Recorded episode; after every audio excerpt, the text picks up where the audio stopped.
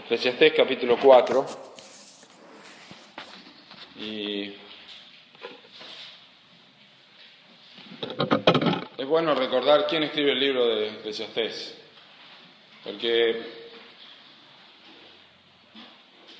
nos ayuda a prestar más atención. Em, yo pensaba hoy cuando vemos gente que, que, que por alguna razón nos llama la atención, qué sé yo, por ahí uno puede ver, este, me acuerdo cuando fuimos a, no sé por qué razón, en el aeropuerto de, de creo que la, abuela de mi esposa se iba, se iba de viaje, creo que al casamiento de Lorena, y la llevamos al aeropuerto y estaba Chilaver en el aeropuerto. El arquero de Vélez, estaba todo el equipo de Vélez que iba para Paraguay, perdieron, pero estaba Chilaver y uno lo miraba y cuando escucha o ve personas así, presta atención y la gente habla y lo escucha y dice, bueno, importante escuchar qué tiene que decir esta persona, ¿no? En muchas, en muchas áreas de la vida son, ocurren cosas así, prestamos atención a la gente que, que de alguna manera tiene experiencia en algo.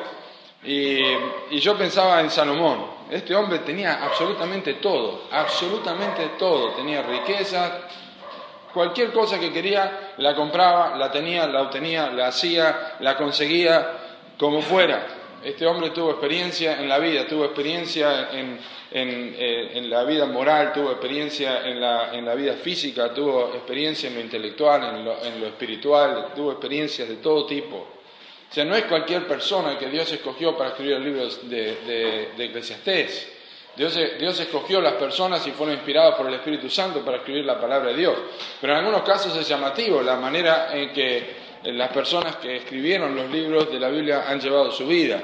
En el caso de David, por ejemplo, su padre, que escribió los salmos, tuvo mucha experiencia en lo que era momentos de aflicción o atender las ovejas y, poder también predicar y escribir, por ejemplo, el Salmo 23. Pero Eclesiastés es un libro fabuloso, es un libro que habla de toda la, visión, la visión del mundo, las aflicciones, las tribulaciones, las injusticias, este, los tiempos, los momentos, la muerte, la eternidad, el temor de Dios, etcétera, etcétera.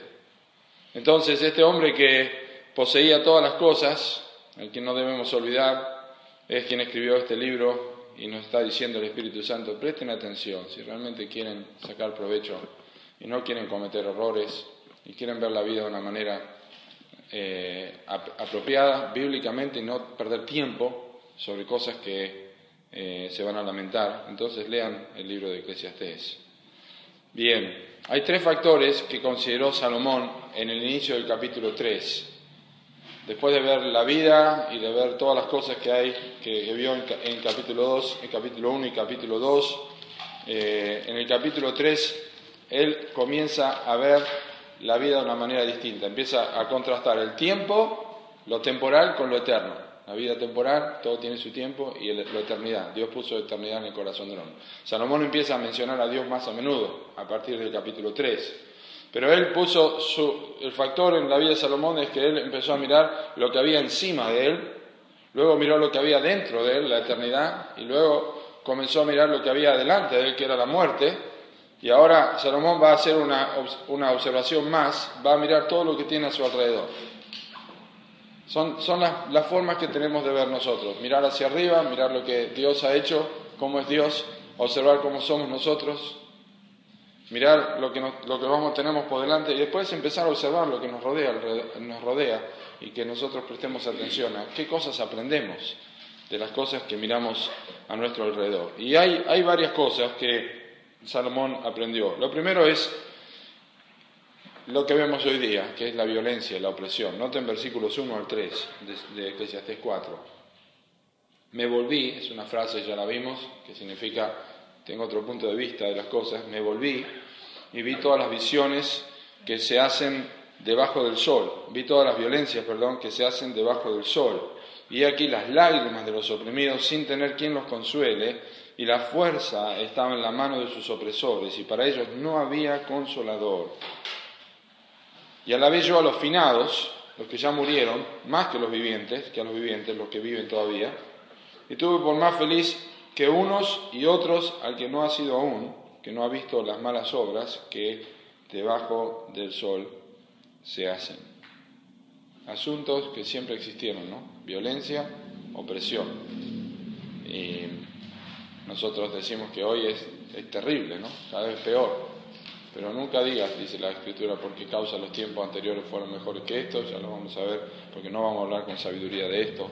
Pero la realidad es que siempre existieron la violencia, la injusticia, la opresión, y son las tres cosas que Salomón vio. Vio violencia, lágrimas e indiferencia. Hay violencia o injusticias, hay lágrimas en el mundo de la gente que sufre, y hay indiferencia de parte de las personas que podrían hacer algo. Sin ir más lejos, hablamos del hambre, ¿verdad? El hambre en el mundo, los gastos, eh, con todo lo que hay, este, no hace falta todas las riquezas de, de, las personas, la gente podría alimentar al mundo no sé cuántas veces con, con lo que tenemos. No, no es cuestión de que hay una mala distribución de las riquezas, lo sabemos, pero siempre ha sido así. Siempre ha sido así pero seguimos viendo la indiferencia de las personas. Una, una visión política de su tiempo, incluso siendo el rey, eh, de parte de Salomón, le dio una profunda angustia y le llegó, llevó a decir, porque es el, punto final de que todo es vanidad y duro trabajo, que va a decirlo más adelante en el versículo 7. Pero eh, la, ley, la ley advertía en cuanto a la injusticia en, el Antiguo Testamento.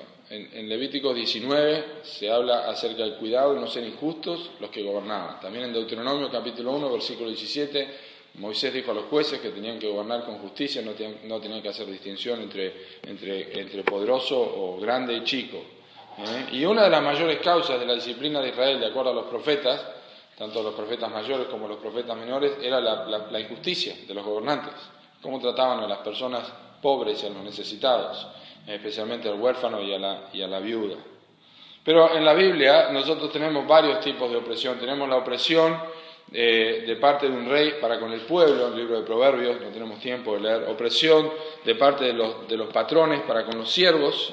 Opresión en el Deuteronomio 24, 14. La opresión de las personas que tenían influencia o riqueza sobre los pobres, en Proverbios 22, 16 la opresión de los burócratas sobre los pobres, allí en capítulo 5, versículo 8 de Eclesiastés, opresión de pobres y perversión de derecho y de justicia vieres en la provincia, no te maravilles de ello, porque sobre el alto vigila otro más alto y uno más alto está sobre ellos. Opresión de las viudas, opresión de los huérfanos, opresión de los extranjeros, en Jeremías, Ezequiel, Zacarías, están en todos estos pasajes eh, condenadas esta, eh, condenada esta opresión opresión por eh, elevar el interés sobre las cosas, elevar los intereses, te, te, doy 20 pero me debes 40, ¿verdad? Y la opresión también en usar medidas y pesos falsos, según Oseas capítulo 12, versículo 7. En, definitiva, el asunto de la política y la injusticia para Salomón fue tan decepcionante que Salomón consideró que los muertos eran más aventajados que los vivos. Fue tan decepcionante cuando él miró debajo del sol, sin tomar en cuenta a Dios, que él dijo, es mejor estar muerto, si vamos a tener esperanza en los políticos, mejor morirse, porque no se puede confiar en los políticos. incluso las personas que prometen llegan a la política y se corrompen. Desde el punto de vista del rey Salomón, desde su cosmovisión debajo del sol, si hay que escoger entre los políticos y la muerte, la segunda opción es la más segura. Me prefiero morir que escoger un político que valga la pena. Pero esto es lo que nosotros entendemos por el Evangelio. La gente no sabe a quién votar, la gente está cansada de los políticos, como en todos lados, ¿verdad? Pero ¿por qué nosotros continuamos como ciudadanos y llegamos al lugar la fecha de votación y votamos y escogemos, porque en realidad no estamos confiando en la persona. Tenemos que hacer lo mejor, lo más sensato posible, pero nuestra esperanza no está, no está puesta en la persona. Nosotros creemos que el Señor Jesucristo va a reinar. Nosotros, nosotros creímos en Cristo y somos parte del reino de los cielos, del gobierno de Dios, la iglesia aquí y cuando estemos en su presencia efectivamente gozando de Él. Pero esto es lo que el Evangelio o el temor de Dios ejemplificado en el libro de Eclesiastés, el temor de Dios en definitiva es el Evangelio, porque el Evangelio es la sabiduría de Dios, Cristo, y eso es el temor de Dios. Es lo que permite al hombre pasar por un mundo injusto con felicidad y con gozo y seguir adelante y no hacer los mismos comentarios en el supermercado. Qué caro que está todo, no se puede más vivir así, qué cosa, estamos, y nos afligimos, y qué vamos a comer, y qué vamos a beber, y no se puede, mirá cuánto estaba esto. O si lo hacemos con la oportunidad de evangelizar, ¿verdad? Pero eso no va a cambiar. Así es como Salomón ve todo esto. Tuve por más feliz, dice, a los que unos y otros, al que no ha sido aún, que no ha visto las malas obras que debajo del sol se hacen. Versículo 4 al 8, Salomón hace una mirada a las diferentes clases de trabajadores. Está mirando alrededor, ve las injusticias y ahora ve la gente que trabaja, porque él dijo el trabajo es un don de Dios. Pero incluso el trabajo, cuando no es cuidadoso, la gente no tiene cuidado, se pervierte. Y él ve una mirada a las clases de trabajadores y observa cuatro clases de personas. Noten primero la, persona industriosa, la persona que es adicto al trabajo. Dice el versículo 4, he visto asimismo que todo trabajo y toda excelencia de obras despierta la envidia del hombre contra su prójimo. También esto es vanidad y aflicción de espíritu. Es bueno el trabajo, es cierto, ¿verdad? El trabajo es un don de Dios. Pero el corazón es tan pervertido que cuando la persona empieza a prosperar, quiere pisar la cabeza a los otros, quiere pasar por arriba, y los otros tienen envidia del trabajo que hace. La, obra, el trabajo de uno, dice allí, despierta la envidia del hombre contra su prójimo. Es decir, la competición, no, no, entendamos mal, la competición no es pecaminosa. La competición no es pecaminosa en sí misma. Esto ayuda a mejorar productos, a mejorar trabajos, a mejorar las cosas. Eso es la competición. ¿eh? Ford hace un auto, o Peugeot hace un auto, y Citroën lo hace parecido, lo hace mejor, y así, van, o Renault, y, van mejorando los productos, lo, hemos visto. ¿eh? La competición no es pecaminosa en sí misma, pero cuando ser primero es más importante que ser honesto, entonces estamos en problema. Y eso es lo que pasa hoy día. La gente quiere ser primera, no le importa la honestidad. Y la persona industriosa, la persona que está para trabajar solamente y vive para trabajar y no trabaja para vivir, no le importa tanto la honestidad, le importa hacer dinero. Ah, esta es la primera cosa que vio Salomón y dijo, esto es vanidad y aflicción de espíritu. La, la segunda clase de persona que vio Salomón es la persona perezosa. Dice versículo 5, el necio cruza sus manos y come su misma carne. Pues en algún momento va a tener hambre y va a tener que comerse las uñas o va a tener que comer algo. Es, muy gracioso lo que dice acá. Come su, su propia carne. La persona perezosa es así. Salomón escribió sobre los perezosos en varias oportunidades en el libro de Proverbios, pero me gusta la que está en Proverbios 30.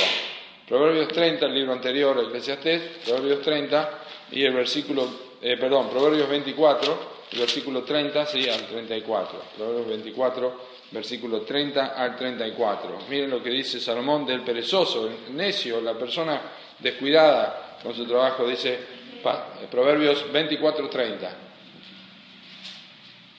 Pasé junto al campo del hombre perezoso y junto a la viña del hombre de falto de entendimiento la tuvo porque evidentemente la heredó de sus padres, como era costumbre, tenía viña y tenía campo.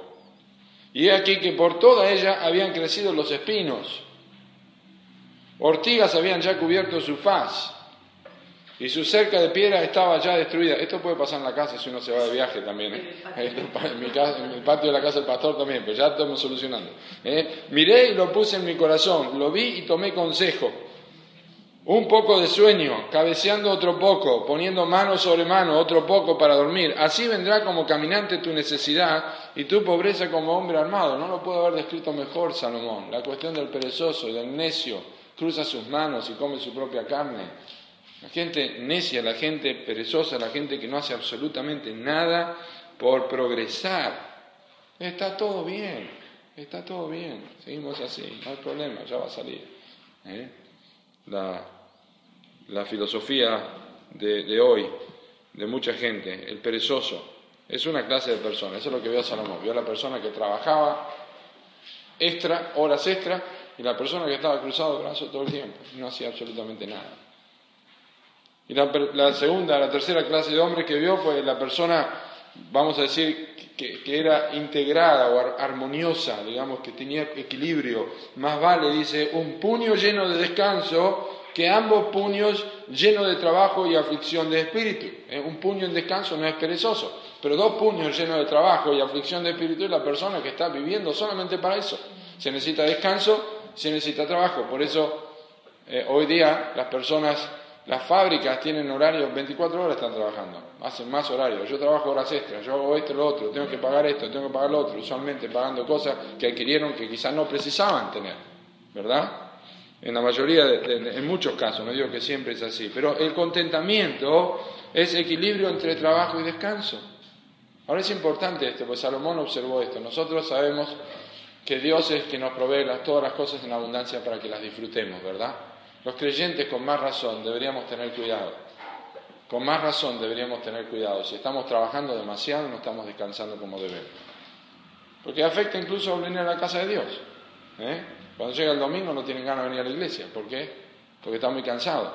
Porque no trabajó lo que tenía que trabajar, trabajó más de lo que tenía que trabajar. Si no, no puede pagar el tele del plasma, no puede pagar esto, no puede pagar lo otro. Eh, pero necesita descanso hay personas inconversas que me sorprenden a mí y dicen, por ejemplo, yo tengo lo que necesito, ¿para qué? Tengo suficiente para lo que necesito, no necesito hacer más dinero, con esto yo puedo mantener mi familia, puedo hacer lo otro. Y no tienen una visión corta de trabajo, sino que han entendido que la vida no pasa por ahí, especialmente personas que han tenido tragedias en su vida. ¿eh? Y dicen realmente esto vale la pena. Pero el equilibrio, ¿tenemos equilibrio en el trabajo y el descanso? ¿Descansando suficiente? Salomón dijo que eh, más vale un puño lleno de con descanso que dos, que ambos puños llenos de trabajo y aflicción de espíritu. Eh, pero vio otra clase de persona más que fue el independiente. No el de independiente, el independiente. Versículos 7 y 8 dice, yo me volví otra vez, es como Salomón está girando y viendo otra pantalla, mirando y viendo, ¿no? Le van pasando la película, yo me volví eh, otra vez y vi vanidad debajo del sol. ¿Qué tipo de vanidad? Esta, miren. Está un hombre solo y sin sucesor, que no tiene hijo ni hermano, pero nunca cesa de trabajar.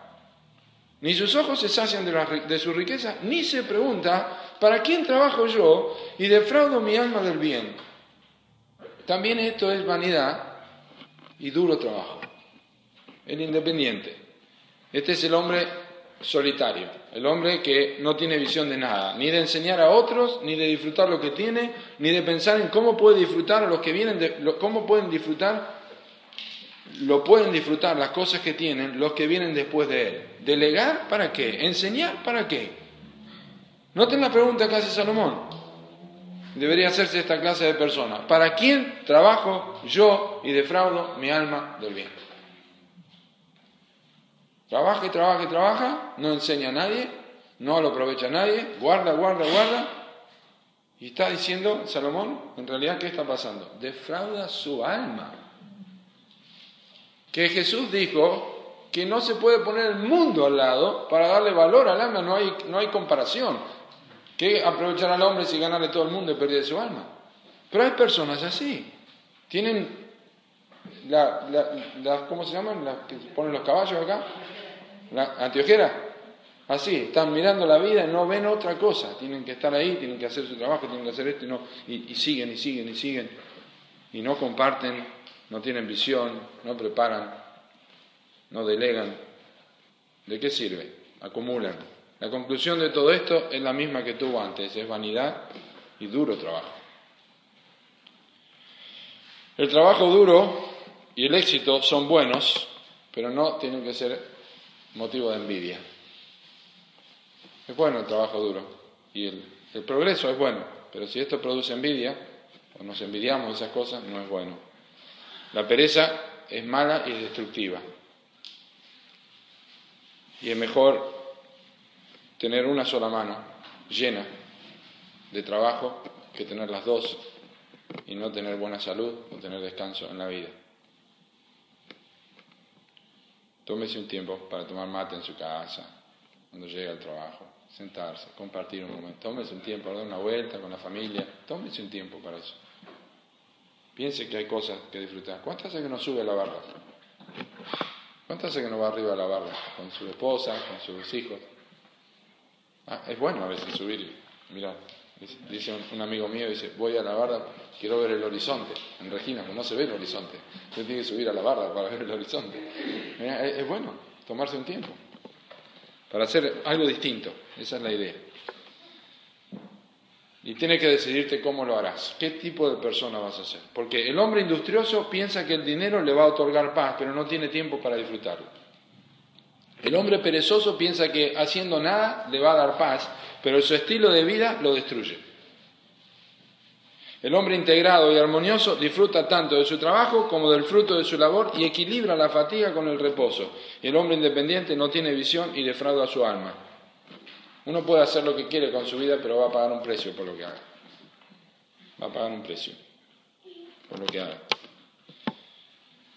A mí me gusta la, idea de Salomón en, en Eclesiastés. Todo lo que te viene en la mano para hacer, hazlo, según tu fuerza.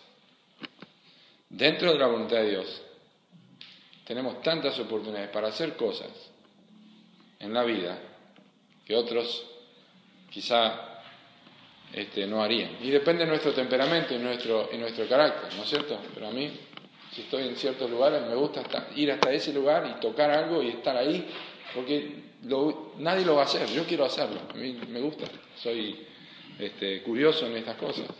Y tengo ese pensamiento. Yo disfruto, saco fotos y después digo, ah, mira una foto. Acá tenía una foto, sí. Bien, una mirada sobre capítulo 9, el versículo 9 en adelante, una mirada sobre cómo se comporta la gente. ¿Cómo se comporta la gente? Noten lo que dice acá. Mejores son dos que uno porque tienen mejor paga de su trabajo.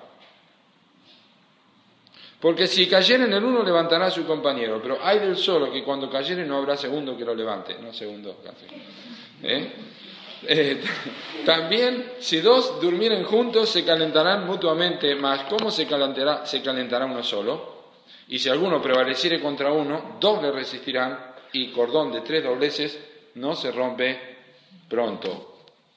La conclusión que vamos a ver de estos versículos ya se lo adelanto, es la unidad es importante, la unión hace la fuerza, decimos, ¿no? La unidad es importante. Pero miren, miren la progresión de Salomón. El hombre es solo, en versículos 7 y 8. Después es uno, en versículo 9. Después son dos, en versículos 10 y 11, y después son tres. Es decir, no es imposible no darse cuenta de Salomón está diciendo, uno solo no, dos es bueno, tres es mejor. O sea, no necesita agregar más, cosas para enseñarnos. Pero cuatro versículos que nos hablan del valor de las relaciones humanas. Estos versículos hablan del valor de las relaciones humanas, de que vivir y trabajar con otros es mejor que hacerlo solo. Vivir y trabajar con otros es mejor que vivir y trabajar solos. Cuatro cosas hay acá. Número uno, la productividad, versículo 9. Mejores son dos que uno porque tienen mejor paga de su trabajo. Te pago por estos dos trabajos y uno solo le lleva tres días para hacerlo. Pero dos le lleva un día y tienen dos días más para tener otro trabajo y ganar más dinero. Productividad. La, la, unión, el trabajar con otros, ayuda en la necesidad, versículo 10, porque si cayeren el uno levantará a su compañero, mas hay del solo que cuando cayere no habrá segundo que lo levante. Hay del solo. Tener ayuda en la necesidad. Hay gente que vive sola y no tiene a quién pedirle ayuda. Pues se ha acostumbrado a vivir así y cuando llega el momento no sabe a quién pedir ayuda. No tiene amigos, no tiene personas con quien compartir, no tiene alguien con quien ser confidente. Es, es triste eso. En la vida general, no tener a alguien, yo no le digo que le diga a medio mundo, es el extrovertido que le comparte a todos, pero tener alguien con quien compartir ayuda en la necesidad. Vivir o, tener relaciones humanas ayudan también a que uno tenga cierto confort en la vida. Versículo 11, también si dos durmieren juntos, se calentarán mutuamente, mas ¿cómo se calentará uno solo? El, calor es necesario también. Y eso habla de un poco de, de confort. Nos ayuda cuando tenemos relación con otros, a pasar mejor en la vida. Y obviamente protección y seguridad en versículo 12, si, dos si alguno prevaleciere contra uno, dos lo resistirán y cordón de tres dobleces no se rompe pronto. La mayoría de las personas piensan que es una, una eh, mención o, tácita aquí de, Dios. Yo no puedo decir que sea así porque no, nada en el contexto lo, menciona, pero tampoco está mal aplicarlo, ¿verdad? como un matrimonio. Eh, se une con otro, es un marido y cordón de tres dobleces. ¿Quién es el tercero? Bueno, Dios que está en él. Pero también algunos pueden decir, bueno, una familia completa es el esposo, la esposa y los hijos. Eso ayuda a la unidad de la familia. O sea, como quieran tomarlo, pero siempre es mejor, siempre una tercera, una, tercera opinión eh, ayuda. Pero el, asunto es este, que necesitamos, nos necesitamos unos a otros. Y no es casualidad que la Biblia describe a la iglesia como el cuerpo de Cristo. Su fundamento es la unidad. Nos necesitamos unos a otros. El pastor tiene sus dones de enseñanza o pastorado y necesita a los hermanos de la iglesia y los hermanos de la iglesia necesitan al pastor y todos nos necesitamos mutuamente. ¿Cuándo fue la última vez que pediste ayuda? ¿Cuándo fue la última vez que pediste oración? No estoy hablando de oren por fulano, oren por esto, sino necesito que ores por mí por esta necesidad. Necesito apoyo en esto. ¿Eh? Y finalmente, el, cuarto mejor de esta sección, porque si, incluimos el que está implícito en versículo 3, cuando dice, y tuve por, y tuve por más feliz que unos a los otros, que unos y otros al que no ha sido aún, que no ha visto las malas obras que debajo del sol se hacen, o sea, mejor este que este, ese es el primer mejor, el segundo mejor es versículo 9, mejores son dos que uno, y ahora versículo 13, mejor es el muchacho pobre y sabio que el rey viejo y necio, que no admite consejos, porque de la cárcel salió para reinar, aunque en su reino nació pobre. Vi a, todos los que viven debajo del sol caminando con el muchacho sucesor que estará en lugar de aquel. No tenía fin la muchedumbre del pueblo que le seguía. Sin embargo, los que vengan después tampoco estarán contentos de él. Y esto es también vanidad y aflicción de espíritu. Mejor, dice Salomón, la última cosa que vi en la vida cuando observé hacia mi alrededor es que Básicamente es mejor ser joven, pobre y sabio que viejo, rico y necio. Es decir, cabeza dura. Y yo diría que es una pena la falta de valor que le dan algunos jóvenes, muchos jóvenes, a su juventud si no tienen dinero en su bolsillo. Necesitan tener plata en su bolsillo, necesitan tener algo en su bolsillo. Vamos a traducirlo necesita tener un teléfono táctil, porque tiene que tener un teléfono táctil. Tiene que tener lo que tienen los demás. Muchos jóvenes piensan así.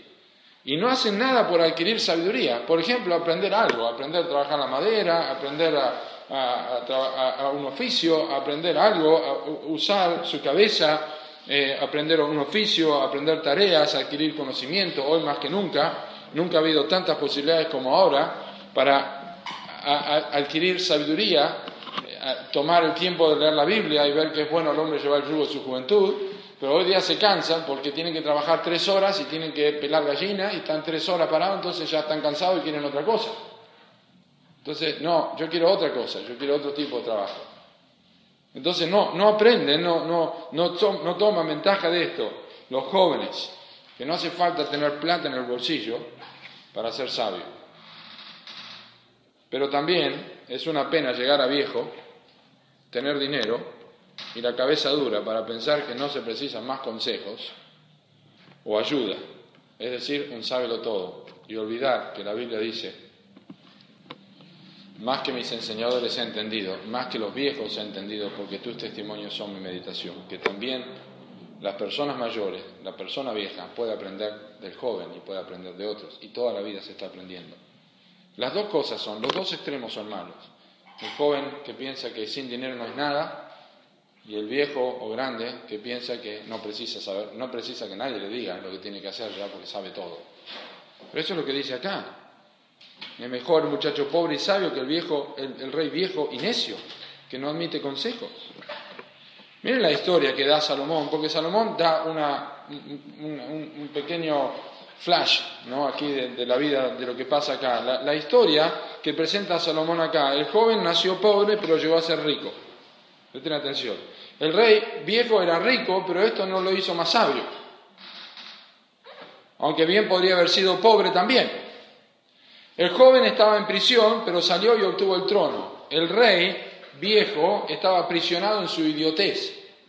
Estaba, estaba preso en su idiotez y perdió su trono. La historia moral de esto es que la riqueza y la posición no son garantía de éxito y la pobreza y la aparente desdicha no son barreras para lograr las cosas. Qué buena enseñanza. Las barreras de la vida no son impedimento para que personas logren grandes cosas. Ojalá animemos a nuestros hijos que no tienen posibilidades, no sabe cantar o no es bueno para la música, pero es bueno para otra cosa. No hay barreras para la vida si uno pone empeño, especialmente si conoce al Señor. Pero la historia continúa, ¿eh? versículo, eh, versículo 15 en adelante, la historia continúa. Aparentemente el joven salió de prisión y obtuvo el trono por su popularidad. Dice, vi a todos los que viven debajo del sol caminando con el muchacho sucesor que estará en lugar de aquel. Pero, pero entonces la popularidad no le duró. Dice, no tenía el fin la muchedumbre del pueblo que le seguía, sin embargo, los que vengan después tampoco estarán contentos que él. A mí me hace pensar a esto. Osana, Osana. Siete días después que crucifícale, crucifícale. Eso pasa en, en todas las áreas de la vida. Están contentos con alguien hasta que después Llega el momento en que no, pero tiene esto, tiene aquello, tiene lo otro, tiene aquello.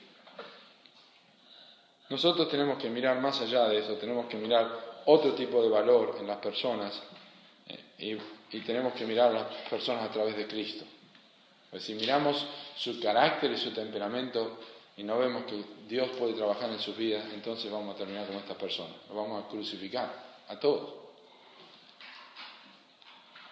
Los mismos que lo desearon son los mismos que lo rechazaron. En definitiva, ya terminando, Salomón halló problemas en todos lados donde puso sus ojos. Porque la vida tiene, la vida, la vida viene a toda velocidad. La vida viene a toda velocidad, sin aviso. Y hay que aprender a estar bien parados en la vida. A estar bien parados y con la ayuda del Señor hacer lo mejor que podamos para su gloria. La vida sigue corriendo y es rápida. Hermanos, estemos bien parados sobre Cristo para poder enfrentar los problemas que van a venir. No esté pensando, yo no sé lo que haría si me falta un hijo. Yo no sé lo que haría si se me muere esto. Yo no sé, no podemos vivir de esa forma, porque estas cosas pasan. Tenemos que estar preparados en Cristo para enfrentar las cosas que tengamos que enfrentar. El Señor nos da la gracia todos los días. Dios resiste a los soberbios, pero da gracia a los humildes. Conocimos una hermana en Uruguay, que siempre decía, yo nunca hubiera imaginado, perdió no sé cuántos bebés, yo nunca hubiera podido imaginar que yo iba a poder soportar esto hasta que lo viví y vi la mano de Dios en mi vida. Nunca me olvido de eso. Y es verdad, Dios nos da la gracia en el momento, entonces no vivamos pensando en lo que va a hacer, sino ahora, porque todo tiene su tiempo, ¿verdad? Las oportunidades son bendecidas cuando tienen dirección la dirección de Dios. Otra cosa que aprendió Salomón es que la vida en soledad no es buena. La vida en soledad no es buena. Ya lo dijo en Génesis, no es bueno que el hombre esté solo. ¿eh? Pero incluso antes de darle a la esposa le había dado animales. Eran compañía también. ¿Ah? Aunque la independencia tiene sus beneficios, por lo general el hombre precisa compañía y debe aprender a estar con otros y recibir apoyo. No estamos diciendo que no podemos hacer cosas solos. De hecho, hay cosas que hay que hacerlas solos. No se puede tocar guitarra de a dos. Pero cuando todos suenan dos guitarras es más lindo, ¿verdad? Hay cosas que sí, pero tenemos que aprender a estar con otros y recibir apoyo, apoyar y recibir apoyo, ser, aprender a ser mimados por otros, ¿entiende? Que, que otros nos, nos hagan algo a nosotros también, nosotros podamos dar a otros también. Hay que tener un balance en la vida, eso también aprendió Salomón, ¿eh? dos puños llenos de trabajo, no, un puño lleno con trabajo y otro puño con descanso. Tenemos que tener equilibrio en la vida. Es bueno tener aquellas cosas que el dinero puede comprar. Es bueno tener las cosas que el dinero puede comprar porque no hay que robarlas, hay que comprarlas. Mientras tanto no pierdas las cosas que el dinero no puede comprar. Eso se pone complicado. ¿Cuánto de tu vida te está costando para tener las cosas que crees que son importantes para ti? ¿Cuánto te está costando? ¿Está costando los hijos? ¿Está costando algunos valores? ¿Algunas cosas que no estás haciendo por esto? ¿Cuánto de lo eterno estás sacrificando por tener tus manos tan metidas en lo temporal? ¿Cuánto de lo eterno estás sacrificando? Porque tus manos tienen todo lo temporal continuamente. Jesús dijo, ¿qué aprovechará el hombre si ganare todo el mundo y perdiere su alma? ¿O qué recompensa dará el hombre por su alma? Que el Señor nos ayude a mirar a Cristo y ser enseñados por Él para tener equilibrio en la vida, para mirar las cosas como deben ser. Cualquier área donde el Señor le haya hablado esta noche, en el tiempo de oración, aunque sea en forma privada, antes en, una oración del Espíritu, del Espíritu dígale, dígale al Señor, perdón por esto y ayúdame en esto. Y si quiere compartirlo con la persona que ora, háganlo también. Dígale, necesito oración por esto, necesito ayuda, quiero cambiar. Si no hacemos uso de la palabra inmediatamente, ¿quién nos va a ayudar? Tenemos que ser hacedores y no tan solamente oidores. Vamos a orar. Padre, gracias por tu palabra, gracias por el libro de Eclesiastés, gracias por estas enseñanzas. Señor, la vida es un privilegio. Eh, cuando hay que trabajar, hay que trabajar, cuando hay que descansar, hay que descansar.